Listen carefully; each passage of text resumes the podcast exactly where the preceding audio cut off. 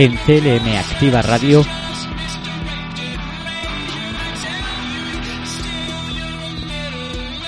Espacio Healthy. Programa para la divulgación e información de la salud joven.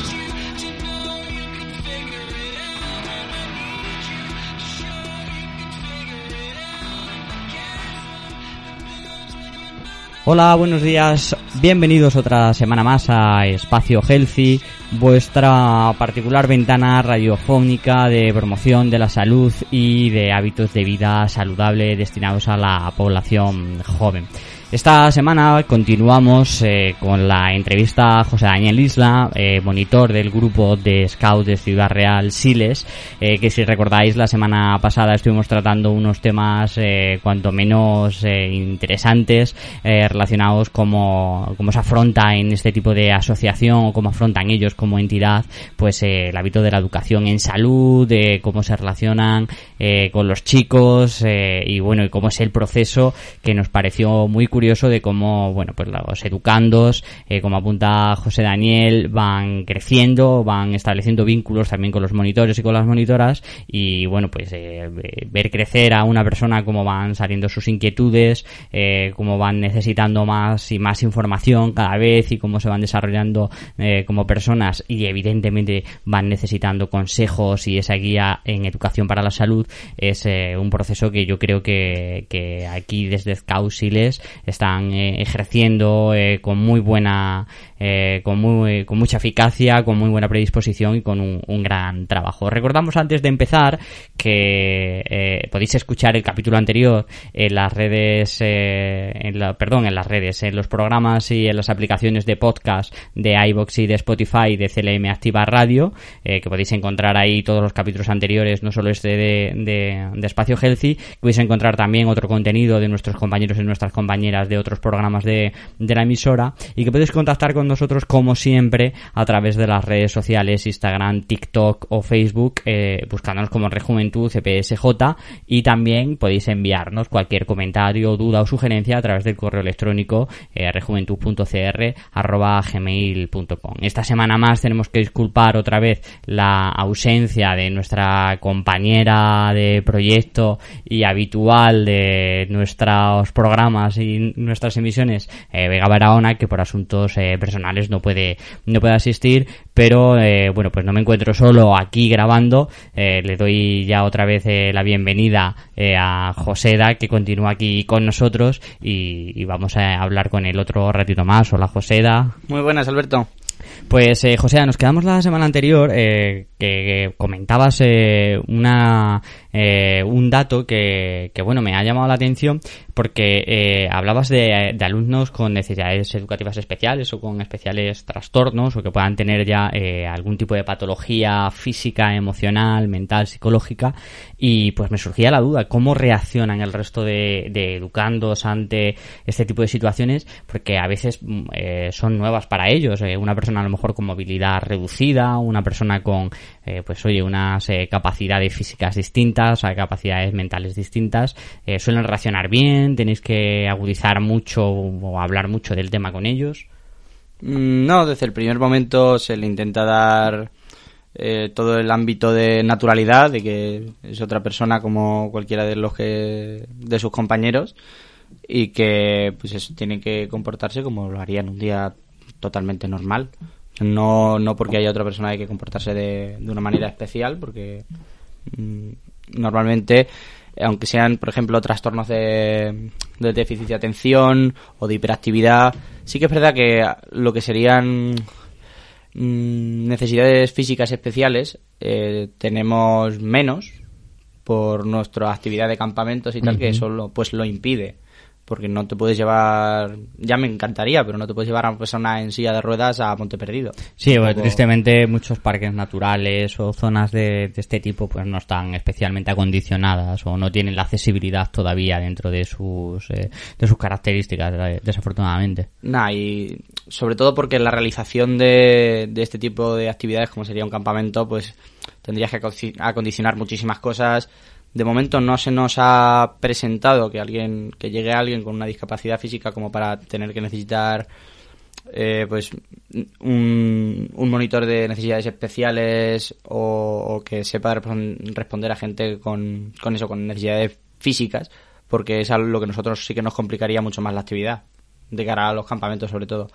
El resto del tiempo sí que es verdad que pues casi cualquier tipo de, cosa hemos, mm, hemos tenido a gente con- síndrome de Down a lo largo de la historia, eh, tanto cuando yo era niño como ahora. Y sí que es verdad que pues, los padres, por norma general, están bastante contentos con que ellos salen de su entorno normal, se relacionan de otra manera. Intentamos eso, adecuar todas las actividades lo máximo posible y que se sientan en un entorno cómodo y seguro para que se sientan con confianza y sus compañeros les noten que estén bien, que es sobre todo donde más se nota, o sea, donde los niños más notan que la persona puede ser de una manera diferente es cuando no está a gusto. O sea, no- me, me- imagino por lo que dices que suelen aceptarlo con naturalidad o que no está la típica pregunta.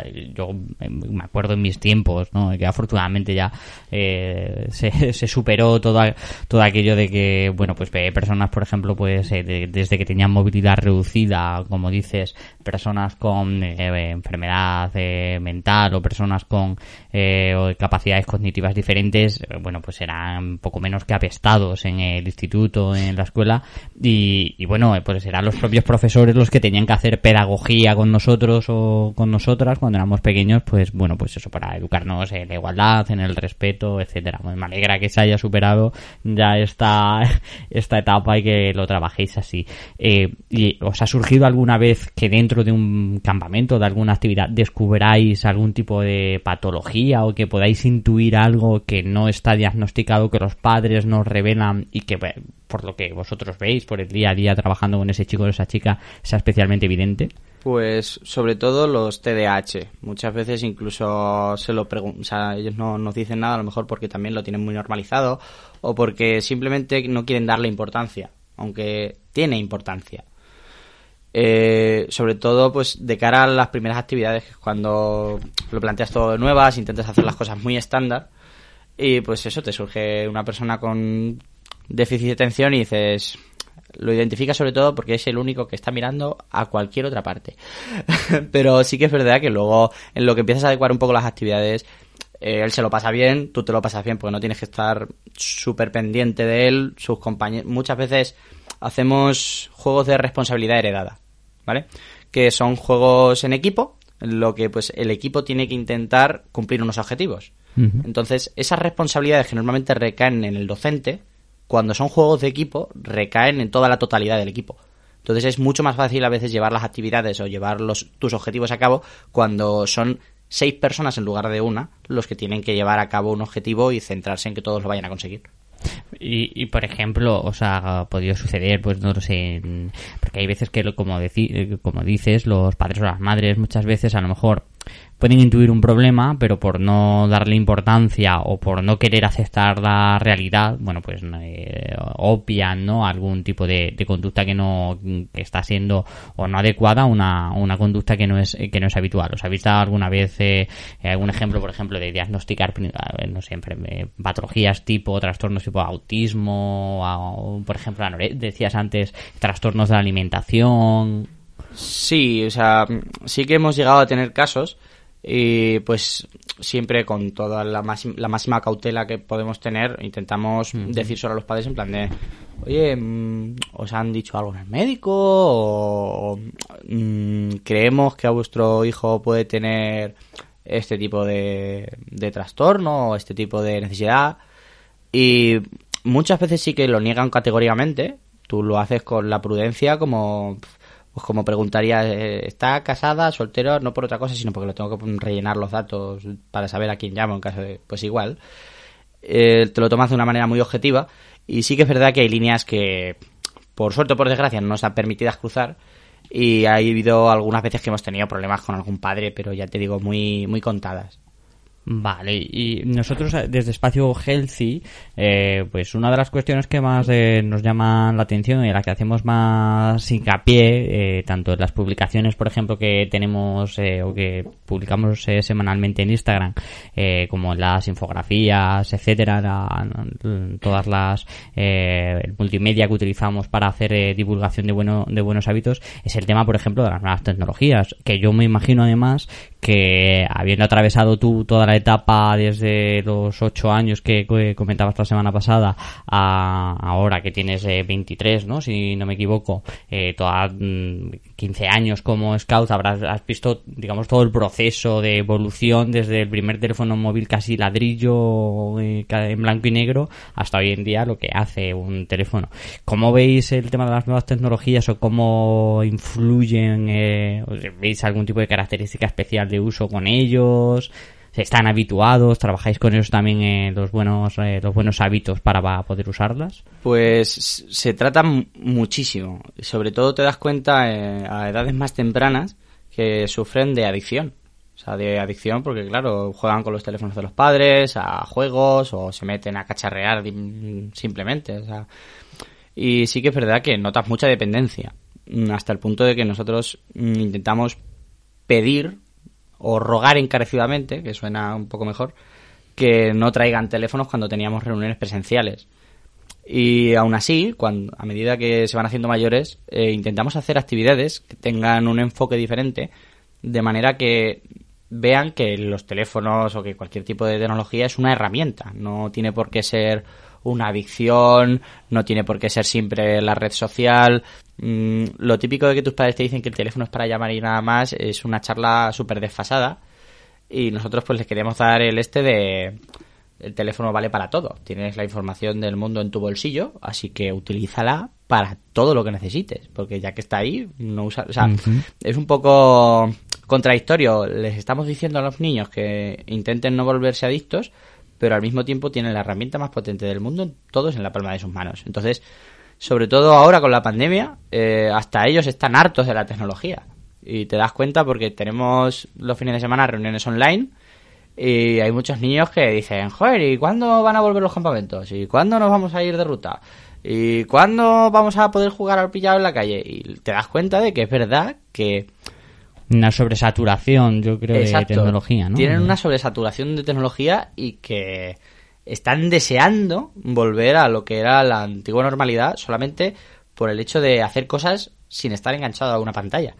Porque mm, eh, eh, vosotros hacéis campamentos eh, que eh, duran hasta semanas, un par de semanas, si no, si no me equivoco.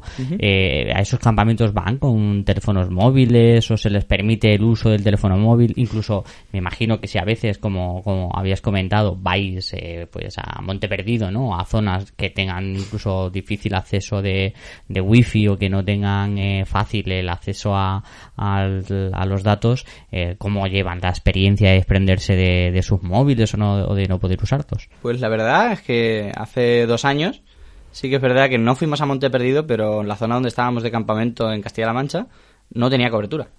Es más, mm, por normativa teníamos que estar comunicados con la gente y tuvimos que coger un teléfono satélite para poder recibir llamadas, comunicarnos con la furgoneta cuando salía del campamento, por, por mantener un poco el ritmo. Y es verdad que pues se les notaba la frustración. Tienen como una dependencia de las redes sociales que al no poder conectarse, sobre todo los de 12, 13, 14, 15, 16 hacia arriba, eh, pues dependían de, de conectarse, de saber cómo estaban, incluidos los monitores. Que siempre dices, joder, aquí somos perfectos. No, aquí, Sí, yo, yo creo aquí todos somos eh, iguales. es que todos estamos, que le damos un uso seguramente eh, eh, muy malo o un, un uso muy inadecuado a las, a las tecnologías. Pero en cuanto a que se traigan o no los teléfonos, sí que intentamos restringirlo a partir de los 14 años. Porque sobre todo las rutas eh, son más complicadas, las empiezan, o sea, siempre lo hacen con supervisión, pero las empiezan a dirigir ellos, empiezan a hacerse cargo de, de mantener la atención, de llevar los mapas, de saber por dónde van.